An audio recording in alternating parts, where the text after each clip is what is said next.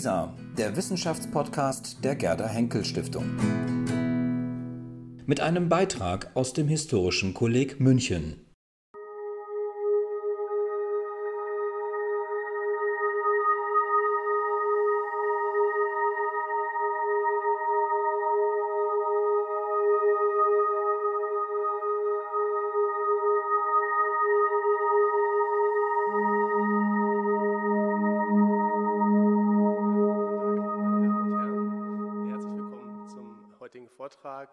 Das Thema lautet Hinter der Weltbühne, Hermann Butchislawski und das 20. Jahrhundert. Äh, mein Name ist Daniel Siemens, ich bin Professor für europäische Geschichte an der Newcastle University in Großbritannien und ich stehe hier im Historischen Kolleg in München äh, in einem schönen, großen, aber leider sehr leeren Saal, ähm, denn äh, aufgrund der aktuellen Pandemie ist Publikum nicht äh, zugelassen. Insofern ist dieser Vortrag also extra für Sie zu Hause und äh, ich hoffe, ähm, äh, Sie haben daran ein bisschen Vergnügen und finden das interessant. Ähm, vielleicht haben Sie sich gefragt, Hermann Buczyslawski, Hermann wer? Denn der Name ist, glaube ich, ohne Übertreibung könnte man sagen, sehr, sehr vergessen. deshalb will ich vielleicht ganz kurz mit einigen wenigen biografischen äh, Stichworten beginnen, bevor ich dann mein Forschungsprojekt etwas genauer vorstelle. Äh, Hermann Buczyslawski, 1901 geboren in Berlin, war ein Journalist und Publizist, der bekannt wurde als Herausgeber und später auch Eigentümer der Neuen Weltbühne ab 1934. Die Neue Weltbühne, das war die Nachfolgezeitschrift der hoffentlich noch bekannten Weimarer Weltbühne, die in Journalistenkreisen äh, eigentlich bis heute einen sehr ja, legendären äh, Klang hat. Und die neue Weltbühne erschien also im Exil, zunächst in Prag, später in Paris und wurde im Sommer 1939 verboten.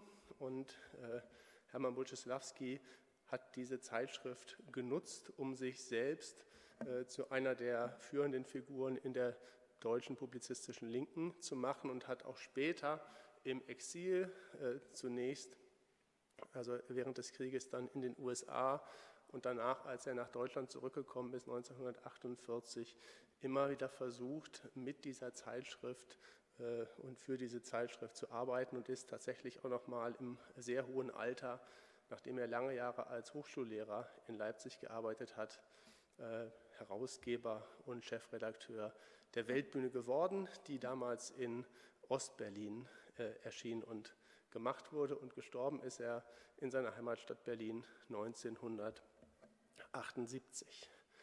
Ähm, es klingt vielleicht schon anders, dass es eigentlich ein sehr spannendes und interessantes Leben ist durch äh, verschiedene Kontinente und viele Länder. Äh, und da kann man sich natürlich fragen, wie kommt es, dass äh, Buczyslawski vergessen ist. Das hat sehr viel mit äh, nicht nur der deutschen Geschichte bis in die 70er Jahre, also zu seinen Lebzeiten zu tun, sondern eigentlich noch mehr damit, dass dieser Traditionsstrang äh, und dieses äh, kulturelle Erbe, könnte man sagen, dass die DDR dann für sich in Anspruch genommen hat, nach 1990 äh, zunächst mal sehr wenig Leute interessiert hat. Und ich hoffe also, dass äh, mein Buch, was äh, in einem guten Jahr hoffentlich erscheint, dazu beiträgt, also auch solche Figuren wieder äh, aus dem Vergessen äh, zumindest dahin zu stellen, wo sie tatsächlich äh, hingehören. Ähm, vielleicht noch kurz zum Titel Hinter der Weltbühne. Es ist also bewusst doppeldeutig gemeint. Das heißt einerseits hinter der Weltbühne mit Blick auf die Zeitschrift, also was passiert eigentlich in der Redaktion der Weltbühne, was passiert mit dem Eigentümerwechsel, die diese Zeitschrift sehr oft hat. Äh, das ist eine spannende Geschichte, die sich wirklich durchzieht bis 1993, als die Weltbühne eingestellt wird. Und der andere Aspekt oder die andere Bedeutung von hinter der Weltbühne bezieht sich mehr auf Buczyslawski selbst, als man könnte sagen, ein Mann der zweiten Reihe, der sehr oft sehr nah dran ist äh, bei den Mächtigen der Welt und auch die Entscheidungen dieser Leute durchaus, könnte sagen, beeinflusst, aber eben selbst nie äh, in die allererste Linie der großen Politik vordringen kann. Ähm, das Buch, was ich schreibe, hat fünf Perspektiven, Perspektiven, die sich hoffentlich durchziehen. Ich vermute, ich kann jetzt im Rahmen der Zeit nicht auf alle groß eingehen, aber ich möchte sie doch zumindest kurz nennen. Die erste Perspektive, ähm, das ist diese Kontinuitätslinie auf der deutschen Linken. Linken ist hier gemeint links von der Mehrheits-SPD, die man an der Biografie Buczysławskis sehr schön zeigen kann, also von der äußersten Linken in der Weimarer Republik über dann das politische Exil und später seine Rückkehr in die damals noch sowjetische Besatzungszone, aus der dann 1949, ein Jahr später, die äh, DDR wird. Und also dieses Selbstverständnis äh, gerade dieser Generation von Linken, die also versuchen, äh, ihre antifaschistische Einsatz der Exiljahre dann auch politisch in der DDR in Anschlag zu bringen und eben auch mithelfen und mitzudefinieren, dass das nun das bessere Deutschland sei im Vergleich zu wie Sie es gesehen haben, der nach wie vor ähm, problematischen, von ähm, Wirtschaftskreisen dominierten und auch äh, von vielen alten Nationalsozialisten geprägten Bundesrepublik der Nachkriegsjahrzehnte. Die zweite Perspektive äh, betrifft dass die Geschichte könnte man auch erzählen als transnationale Verflechtungsgeschichte. Äh, da gibt es also eigentlich durchgehend auch hier seit den 20er Jahren ähm, Anknüpfungspunkte. Ähm, ist als sehr junger Mann Journalist für eine äh, indische, indische Zeitung kann man eigentlich nicht sagen, eine Zeitschrift, die in Berlin gemacht wird von kommunistischen, nationalistischen Indern im Exil auf Englisch mit denen sie dann in äh, Indien, was damals unter britischer Besatzung steht, äh, agitieren wollen für den indischen Freiheitskampf und gegen die Briten. Und dieses antikoloniale Engagement, was also Buczysławski sehr früh äh, wichtig findet und auch mitmacht, äh, zieht sich also auch durch bis in seine Zeit äh, in der DDR. außerdem ist die Geschichte eben eines ist die Geschichte eines deutschen Juden, der ausgebürgert wird 1935, später die tschechische Staatsangehörigkeit annimmt, danach nach seiner Rückkehr wieder die Staatsangehörigkeit der DDR und der also zwischen Moskau, verschiedenen äh, europäischen Städten, äh, Moskau könnte man natürlich auch dazu zählen, also kommt darauf an, jedenfalls bis äh, in die USA äh, überall längere Stationen hat und da eben auch äh, sehr sich gut verkontaktet. Äh, kein gutes Deutsch, aber Sie wissen, was gemeint ist. Also der sehr schnell immer schafft, gute Kontakte zu wichtigen Personen aufzubauen. Drittens, dritte Perspektive hier, bürgerlicher Sozialismus. Das ist eine interessante Sache. Buczysławski sieht sich eigentlich immer als Sozialist, aber, oder vielleicht auch kein Aber, zugleich ist er sehr bürgerlich. Er möchte eigentlich ein Bürger, im, im bürgerlichen Sinne erfolgreicher Geschäftsmann sein, er möchte was darstellen in dieser Welt äh, und in diesem Zwiespalt, wie er das jetzt austariert, unter sehr oft nicht einfachen Bedingungen. Äh, darum geht es in diesem Buch also auch. Äh, vierte Perspektive, das Erben, Beitrag, das hier genannt zur Kulturgeschichte des Erbens. Das ist für die Zeitschrift insofern wichtig, weil im Exil das eine entscheidende Rolle spielt, welche Journalisten qua Erbe über ein bisschen Vermögen verfügen, das sie einsetzen können, um die Zeitschrift zu retten. Aber es spielt auch eine Rolle für die Zeitschrift selbst im Sinne der äh, Eigentums- und Urheberrechte, beispielsweise am Namen der Weltbühne. Und das ist äh, im Exil schon umstritten, äh, Mitte der 30er Jahre. Darüber gibt es Auseinandersetzungen unmittelbar nach 1945. Und die Frage der Urheber- und Namensrechte ist einer der ganz entscheidenden Faktoren, warum die Zeitschrift dann 1993 eingestellt wird. Fünfter und letzter Punkt, äh, westdeutscher Alleinvertretungsanspruch. So hat das mal ein Kollege genannt ab 1990. Äh, bezieht sich darauf, dass äh, man eben doch sehen kann, dass eine bestimmte Kohorte von äh, Intellektuellen, die dann eben nach 1945 im Osten Deutschlands gelebt haben, zunächst marginalisiert worden sind in den 1990er und frühen 2000er Jahren und wo es jetzt erst in den letzten Jahren größere, ähm, ja, größeres Interesse an diesen sehr widersprüchlichen, aber ich würde eben auch sagen, sehr interessanten Figuren gibt. Und äh, ja, das Ganze versuche ich äh, in 300 Seiten zwischen zwei Buchdeckel zu pressen und äh, hoffentlich liegt das Buch in einem guten Jahr auch dann vor und dann können Sie sich überzeugen, ob das geklappt hat. Ähm, kommen wir ein bisschen zu der Gliederung. Es wird also zehn Kapitel geben, die chronologisch erzählen, aber immer wieder auch äh, systematische Abstecher und äh, Schwerpunkte bilden.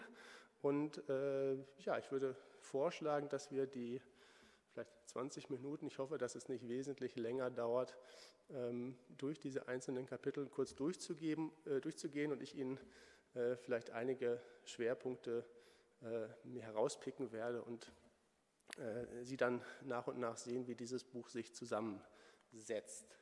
Ähm, es fängt also an mit der äh, Jugend, Schulzeit dieses äh, Berliner jungen Mannes, der in, äh, zunächst auf eine jüdische Grundschule geht und dann auf ein Gymnasium, das, die Leibniz-Oberrealschule in Charlottenburg. Charlottenburg damals noch bei Berlin, aber nicht in Berlin. Die Eingemeindung kommt erst 1920.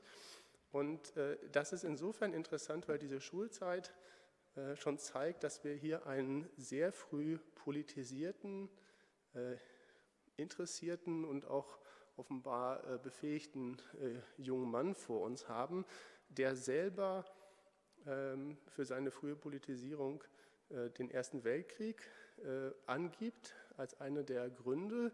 Genauer gesagt, sein ältester Bruder stirbt als Soldat in Verdun 1916 äh, da ist Buczysławski 15 Jahre alt und das hat offenbar ihn, äh, so sagt er es jedenfalls, sehr früh zu einem äh, Pazifisten gemacht, der dem wilhelminischen Deutschland kritisch gegenüberstand und der also Krieg an sich für eine ja, schlimme Sache und eben auch für möglichst zu verhinderndes Ereignis hält, also aus diesen persönlichen Gründen.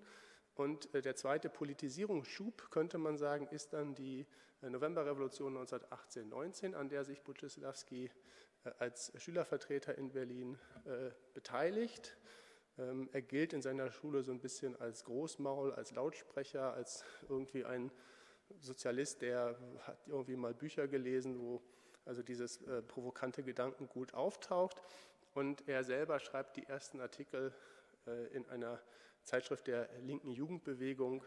Wenn Sie so wollen, ist das also sein wo andere Leute vielleicht heutzutage würde man sagen, schreibt eine Schülerzeitung, äh, ist also schon früh in diesem äh, Milieu der äußersten Linken äh, unterwegs und zeigt sich als politisch wacher Mensch. Das ist offenbar nicht unbedingt nach dem Geschmack seiner Eltern und er soll also wie so viele erstmal eine vernünftige Ausbildung machen, in dem Fall studieren.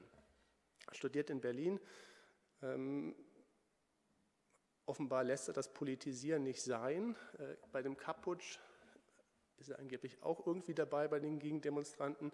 Jedenfalls sagt der Vater, äh, geh mal besser in die Provinz, äh, da ist Ruhe und da kannst du dich auf dein Studium konzentrieren. Und äh, das macht er auch und er studiert relativ schnell, äh, zielstrebig und schließt das Studium 1923 in Tübingen ab mit einer Promotion, äh, die Promotion, anders als andere Promotionen, über die äh, in der Tagespresse heute zu lesen ist, hat kein wissenschaftliches Problem. Äh, es ist kein Plagiat oder es wird nicht plagiiert, aber das Thema ist problematisch, denn es geht um Eugenik. Genauer gesagt um die Frage, wie man die Eugenik eigentlich als Volkswissenschaftler oder aus volkswissenschaftlicher Perspektive zu beurteilen hat. Und äh, die Arbeit ist zwar wissenschaftlich gut und auf dem Stand der damaligen Forschung, äh, aber sie kommt zu sehr weitgehenden Schlüssen, die nicht ganz unähnlich dem sind, was die Nationalsozialisten dann ab 1933 in Gesetzesform gießen, beispielsweise beim Thema Zwangssterilisation. Äh, und das ist auch einer der Gründe, warum Buczysławski, obwohl er für seinen oder auf seinen Titel immer sehr viel Wert legt, ähm, eigentlich über seine Dissertation später nicht mehr gerne redet. Ähm, und er hat Glück, ähm, dass 1923, das Krisenjahr der Republik, der Weimarer Republik, der großen Hyperinflation, Rheinlandbesetzung und anderen, hier in München natürlich der Novemberputsch von Hitler, das sind bewegte Zeiten. Er hat offenbar sehr wenig Geld und das führt dazu, dass seine Dissertation nicht richtig publiziert wird, sondern nur in ja, man sagt Belegexemplaren in einigen deutschen Universitätsbibliotheken überdauert und deshalb äh, später also auch kaum äh, gelesen wird und ihm nicht nachhaltig äh, schadet. Aber mit einer Analyse dieser Arbeit, äh, wenn Sie so wollen, einer sozialistischen Eugenik, äh, die aber eben mit dem, was man dann später weiß und wie die Geschichte weitergeht, sehr problematisch ist, da endet dieses erste Kapitel äh, und es geht weiter mit den 1920er Jahren und den Versuchen dieses jungen Mannes beruflich Fuß zu fassen.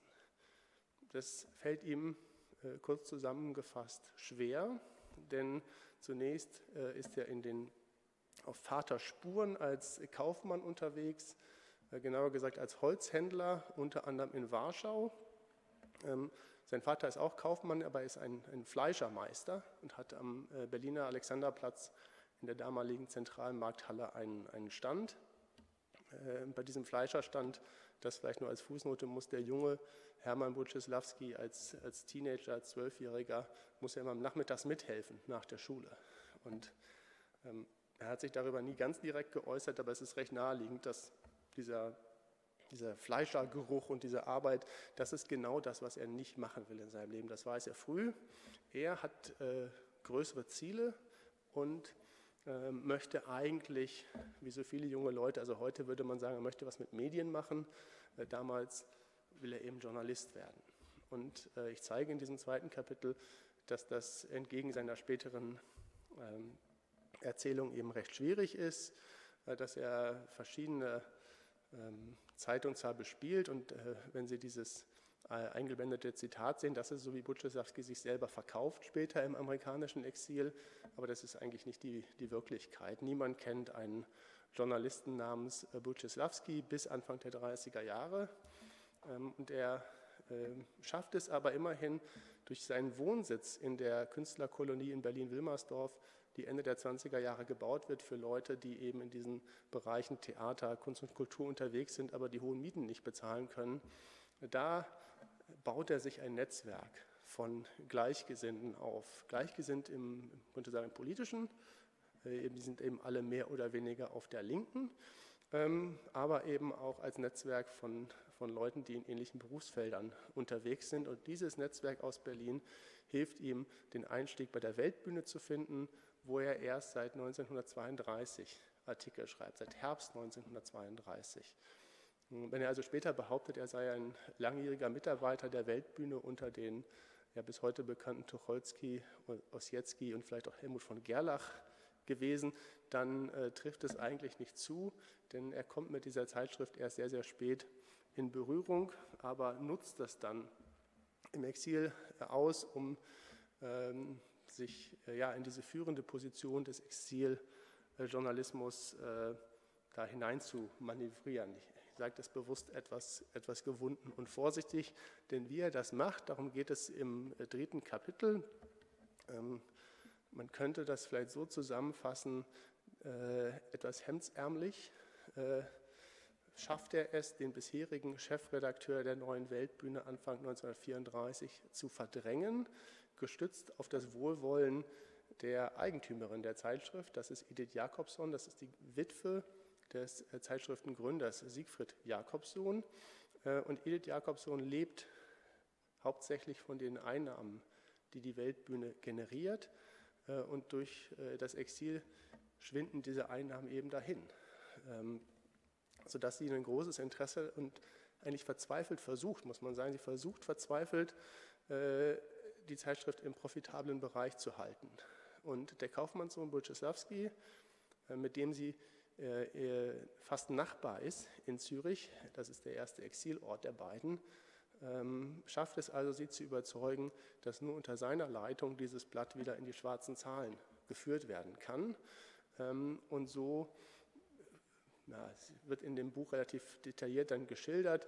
Äh, das Ende der Geschichte, jedenfalls um das abzukürzen, ist, äh, er hieft sich mit dem Alter von 32 Jahren an diese äh, prominente Position als Chefredakteur der neuen Weltbühne und viele auch der langjährigen Mitarbeiter der Weltbühne mit viel größerem publizistischen, journalistischen Renommee sind baff erstaunt, was da jetzt passiert ist und was dieser Butcheslawski, wie er das nun gemacht hat. Und äh, könnte auch sagen noch dazu, äh, als Journalisten halten die meisten ihn für Durchschnitt, aber keinesfalls für jetzt einen besonders ausgezeichneten Journalisten.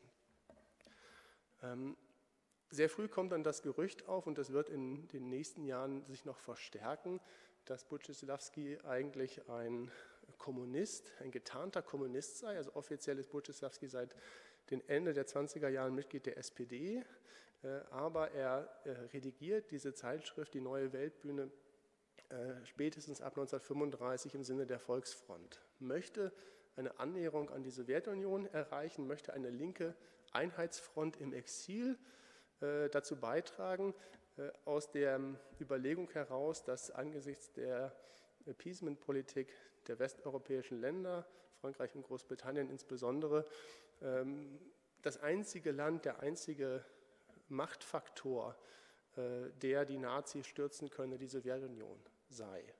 Und äh, deshalb äh, ist er also ein Freund der Sowjetunion und, wie ich im Buch zeigen werde, nicht, weil er in geheimer Mission für die Kommentaren unterwegs ist, aber diese Vorwürfe gibt es eben, gibt es eben sehr früh. Und äh, im dritten Kapitel geht es dann stark darum, wie man also ein ja, politischer Journalist ist, der eine Zeitschrift hat, die Geld machen muss, äh, in Ländern, in denen man nur einen geduldeten Aufenthaltsstatus hat. Das kommt nämlich auch noch dazu. Es geht nicht nur darum, im Exil eine bestimmte Position zu vertreten, sondern man muss auch darauf achten, dass also die tschechoslowakischen Behörden und später die äh, französischen Behörden die Zeitschrift äh, nicht einfach äh, zumachen oder politisch zensieren oder ähnliche äh, Dinge. Und äh, ähm, ja, die, das Urteil über diese neue Weltbühne ist also in der, in der Wissenschaft auch geteilt, genauso wie bei den Lesern in den 30er Jahren. Äh, die kritischen Stimmen sagen eben, das hat mit der Weimarer Weltbühne nicht mehr viel zu tun, das ist politisch einseitig, hier wird über die Moskauer Prozesse nicht berichtet und ähnliche Dinge oder nur ganz wenig berichtet.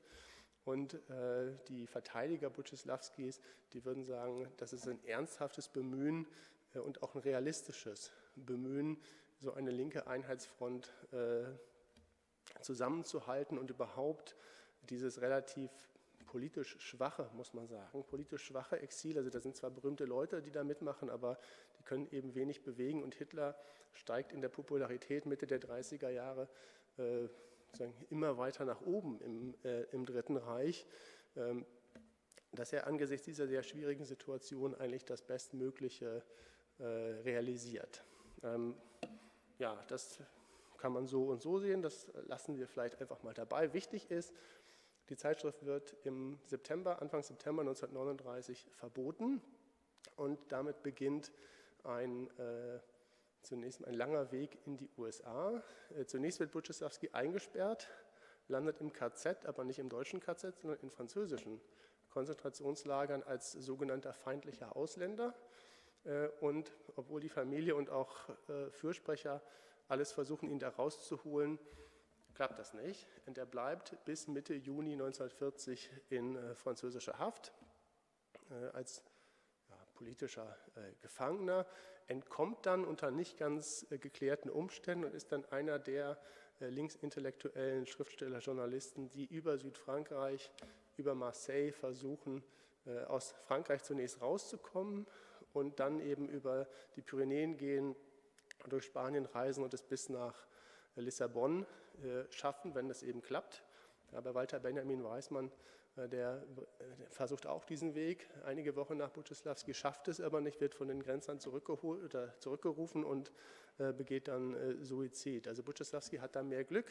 Er schafft das ähm, mit seiner Familie, also flüchtet nicht alleine, sondern hat eine Frau und ein, ein damals äh, elfjähriges Mädchen und hat noch seinen Vater dabei. Anfang 70, die äh, nun äh, mit sehr wenig Gepäck und ohne Pässe sich über die Pyrenäen, ähm, sagen, da durchschummeln. Geld für Schleuser, sagen sie, haben sie auch nicht. Also diese Probleme, die man auch heute kennt, das ist eigentlich nur unwesentlich anders.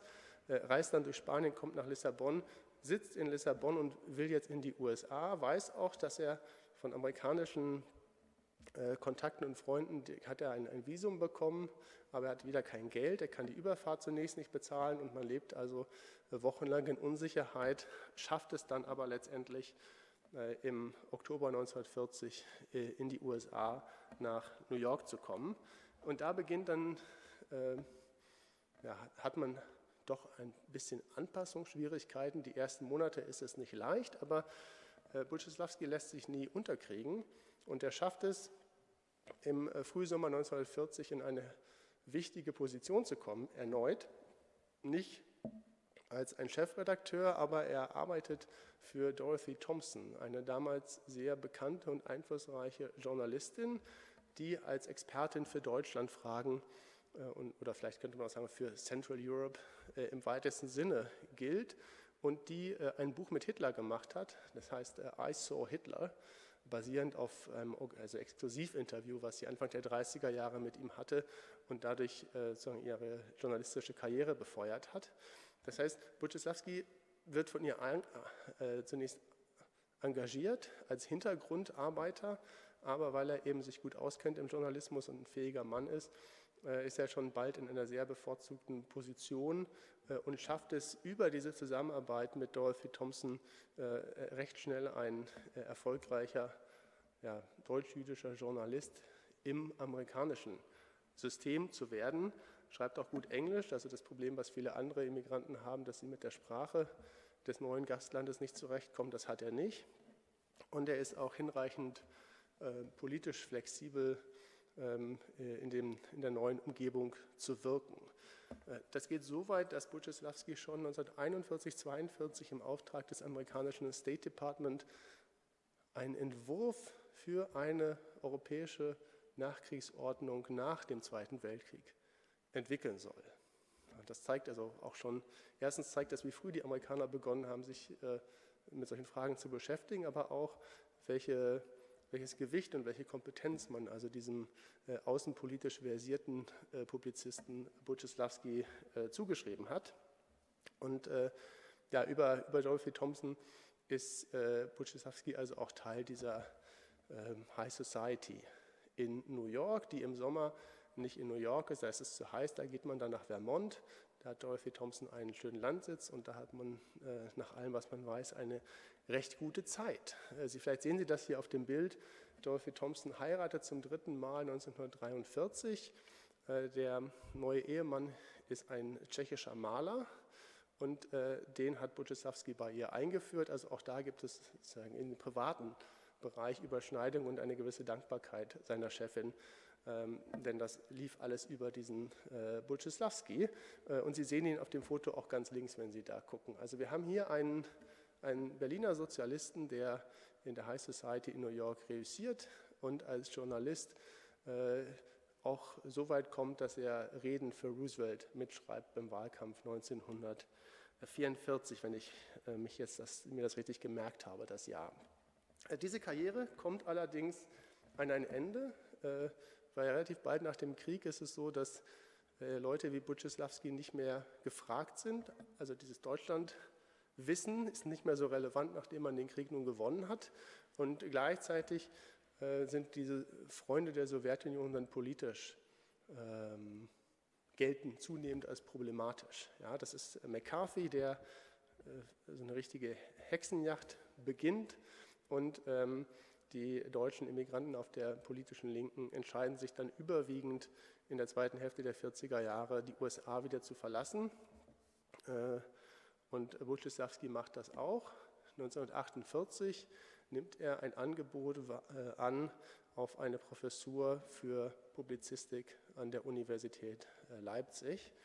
Das macht er aber keinesfalls sofort, sondern da werden die Möglichkeiten abgewogen. Und äh, anders als man vielleicht denken könnte, gibt es eben gar nicht so viele. Also in den USA muss er Angst haben, äh, verhaftet zu werden als Kommunist. Zumindest gibt es Untersuchungen. Ähm, mit Dorothy Thompson hat er aus politischen Gründen inzwischen auch gebrochen. Äh, in der Bundesrepublik, in den Westzonen gibt es einfach keine Beschäftigungsmöglichkeiten. Seine Netzwerke, äh, alle die Leute, die vor ihm gehen, sind in der äh, sowjetischen Besatzungszone und eine Professur kriegt er auch nur da angeboten, nimmt das aber an. Aber wenn Sie hier in dem, im Zitat, was Sie auf der, auf der PowerPoint sehen, wenn Sie das genau lesen, dann sehen Sie auch so ganz einfach und äh, freiwillig ist diese Rückkehr eben vielleicht doch nicht, ja, sondern äh, das ist eine schwierige Entscheidung, äh, zurückzugehen aus New York in dieses nach wie vor weitgehend kaputte Deutschland, wo Leute wie Butchesawski auch sagen würden, das sind noch voller Nazis. Das sind die Leute, die mich und meine Familie verfolgt, teilweise umgebracht haben, die die Kommunisten eingesperrt haben. Meine Freunde, viele sind gestorben. Ähm, da muss ich jetzt mit denen wieder Tür an Tür leben, das wird schwierig. Und äh, ich habe mit Zeitzeugen auch gesprochen, Buczysawski lebt dann tatsächlich in Leipzig in den 50er Jahren, äh, zwar als Professor und auch als Radiosprecher, es ist also eine, ein bekannter Mann in der Stadt, aber er lebt für sich in, in einer Villa, die er vom Staat äh, vermittelt bekommt. Die Geschichte der Villa ist auch sehr interessant, aber das äh, können Sie dann im Buch nachlesen, wer da vorher gelebt hat.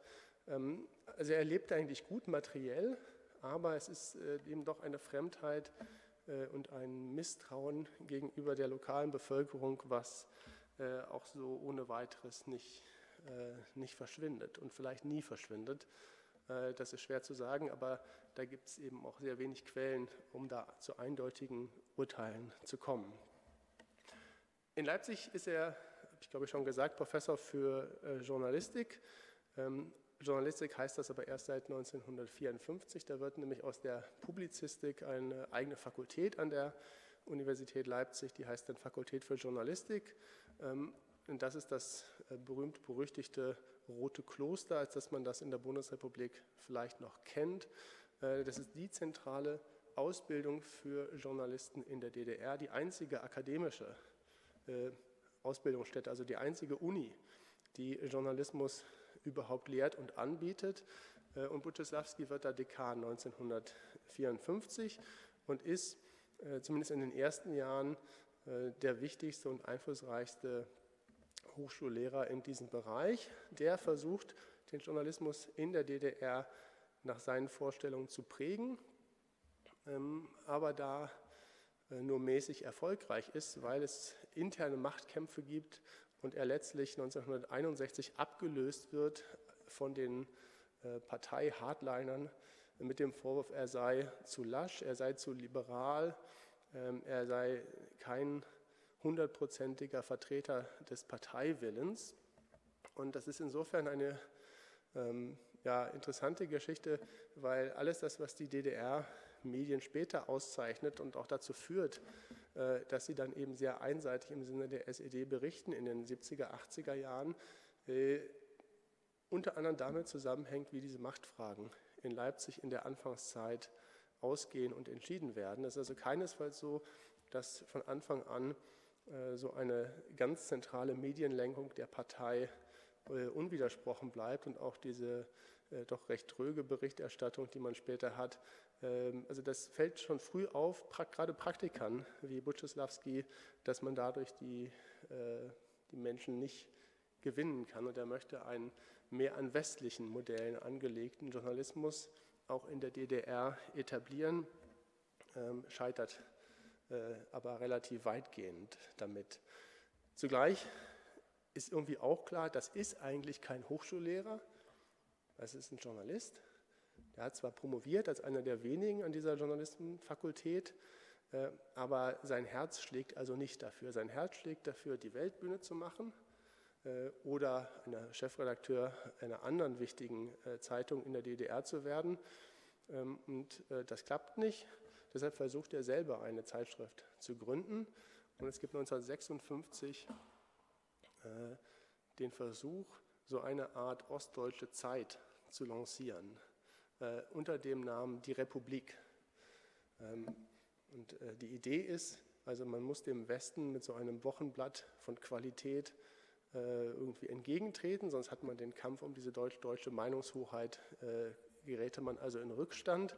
Und ähm, man sagt auch ziemlich offen, dass man so eine Art, also auch, man möchte sich auch an, an, dem, an, der, an der Zeitung Das Reich orientieren, des Dritten Reichs von Goebbels, wo die ähm, im Grunde das Bürgertum mit äh, zwar politisch eindeutigen, aber doch äh, sozusagen äh, Artikeln von einigem intellektuellen Format äh, äh, unterhalten wurden.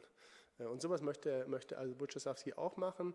Er ist auch als Chefredakteur im Gespräch und hätte das geklappt, wäre er also von der Uni weggekommen und wäre wieder in eine starke meinungsbildende Position als Chefredakteur gelangt. Aber langer Rede, kurzer Sinn, Ulrich, man ist da sehr weit, aber Walter Ulbricht als starker Mann äh, den Buczysawski aus den 30er Jahren schon kennt und die können nicht miteinander. Ähm, das wird deshalb in letzter Minute äh, verhindert und auch spätere Versuche, den Journalismus in der DDR ähm, interessanter, bunter und eine größere Meinungsvielfalt zu haben, äh, sind in den 60er Jahren ebenfalls unerfolgreich. Buczysawski schafft es aber, nachdem er in Rente gegangen ist, tatsächlich nochmal an die Spitze seiner Zeitschrift, also der 1946 ohne ihn gegründeten Weltbühne in Ostberlin. Äh, und das untersuche ich also auch in einem Kapitel, was er da eigentlich macht ähm, äh, und ob das jetzt eigentlich eine ja, Vollendung eines Berufsweges ist oder vielleicht auch eigentlich eine bittere Episode von äh, jemand, der sich um das Erbe, sein eigenes Erbe seiner Zeitschrift äh, gebracht sieht und sich eben sehr weitgehend anpassen muss, ähm, vielleicht manchmal wieder besseres Wissen, um äh, überhaupt noch im politischen Spiel äh, mitzuspielen. Ich sage das auch deshalb, weil äh, Buczysawski neben dieser Karriere als Hochschullehrer und äh, Journalist tatsächlich auch Politiker ist in seinen letzten beiden Jahrzehnten, sitzt in der Volkskammer, ist Mitglied der britisch, äh, also Freundschaftsgruppe Großbritannien-DDR und auch äh, Mitglied von äh, zahlreichen internationalen Organisationen. Wenn Sie so wollen, könnte man sagen, er ist jemand, der die DDR sehr gut im Ausland repräsentieren kann durch entsprechendes Auftreten, durch ausgezeichnete Französisch- und Englischkenntnisse. Und der macht also Bella Figura ähm, für, den, für, den, für diese DDR. Gleichzeitig hat er da eben auch Möglichkeiten zu reisen äh, und sich, äh, wenn auch nur in bescheidenem Maße, aber eben doch auch politisch äh, einzubringen. Ähm, in den letzten Jahren seines Lebens ist es dann sehr interessant, insofern, weil bestimmte Themen, die eigentlich, die er in den früheren Lebensphasen wenig beachtet hat, nämlich zum Beispiel, dass er ein deutscher Jude ist, für ihn wieder wichtiger werden. Und ich untersuche also in diesem, in diesem Kapitel, wie er sich selbst wie er sich sein Leben selbst zurechtlegt. In der DDR, wenn er so rück, zurückblickt auf die äh, vergangenen Jahrzehnte, äh, ist das eine Erfolgsgeschichte für ihn? Ist das äh, auch ein Kapitel äh, mit viel Bitterkeit? Äh, wie ist es als Jude in der DDR zu leben? Ähm, da merkt man eben schon, da wird wenig drüber gesprochen, aber es gibt antisemitische Vorfälle, die äh, ihn eben auch, die ihm nahegehen. Und gleichzeitig äh, ist er politisch doch immer auf Linie, wie Sie das auch hier an dem Zitat sehen, dass er beispielsweise die äh, offizielle Position der DDR-Außenpolitik äh, im Sechs oder nach dem Sechstagekrieg vom Juni 67 also auch gegenüber britischen Politikern verteidigt. Ein Jude, der kritisch gegenüber Israel ist und muss eben da doch auch einigen Begründungsaufwand fahren. Er stirbt dann 1978 in Berlin äh, als hochdekorierter, verehrter alter Mann, durchaus prominent in der DDR, wenn auch in den letzten Jahren, wo es ihm gesundheitlich nicht mehr besonders gut ging, eben zunehmend von der Bildfläche verschwunden. Und damit könnte nun eigentlich dieses Buch vorbei sein. Es gibt dann aber noch einen, und da sind wir wirklich gleich am Ende, äh, es gibt einen Nachklapp, ein zehntes Kapitel, da geht es um das Erbe, also nochmal das Erbe, in diesem Fall aber nicht das Erbe an der Weltbühne, sondern das Erbe äh, im tatsächlichen materiellen Sinne. Buczysławski stirbt sehr vermögend, hat eine Antiquitätensammlung, die es nicht oft gibt in der DDR, zusammengesammelt. Und über dieses durchaus kostbare Erbe streitet sich die Familie bitterlich.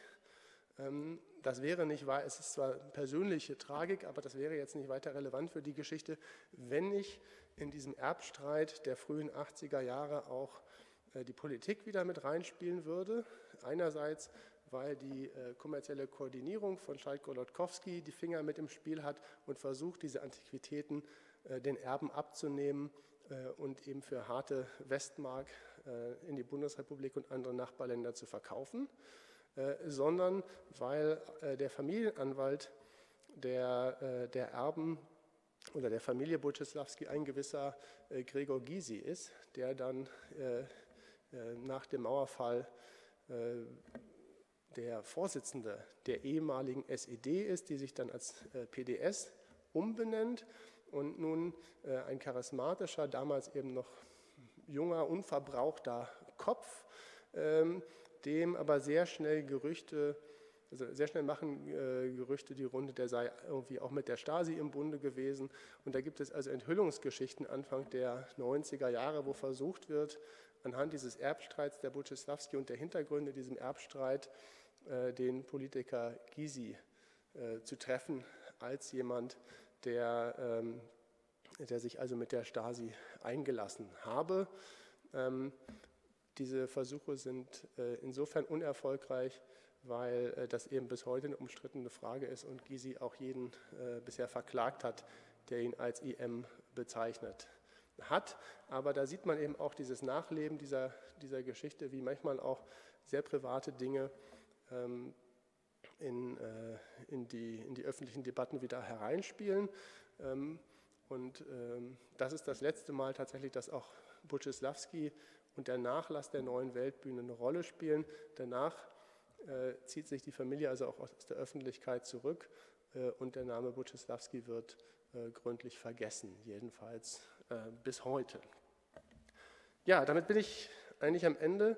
Schlussüberlegung, äh, da weiß ich gar nicht, ob ich jetzt noch einen starken Punkt irgendwie machen möchte. Also vielleicht um das nochmal zusammenzufassen. Ich hoffe, dass diese, diese Biografie äh, dieses weitgehend vergessenen Mannes doch insofern interessant ist, weil sie ganz, ganz viele sehr wichtige Themenbereiche äh, der deutschen Geschichte und auch der internationalen Geschichte des 20. Äh, Jahrhunderts berührt. Und es sollte gleichzeitig ein, ein Buch sein, was auch über die Frage, wie man seinen eigenen Lebensweg gestaltet und wie man ihn rückblickend als alter Mensch dann für sich selbst äh, konstruiert und wie man damit umgeht, dass man in verschiedenen politischen Systemen verschiedenen Zwängen unterliegt, ähm, dass das eben auch eine exemplarische Fallstudie dafür ist, äh, wie man mit so etwas umgehen kann, äh, welche Kosten das vielleicht auch hat für einen selber.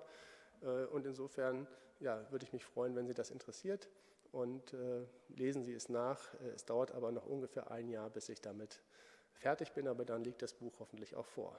Vielen Dank und äh, ja, hat mich gefreut.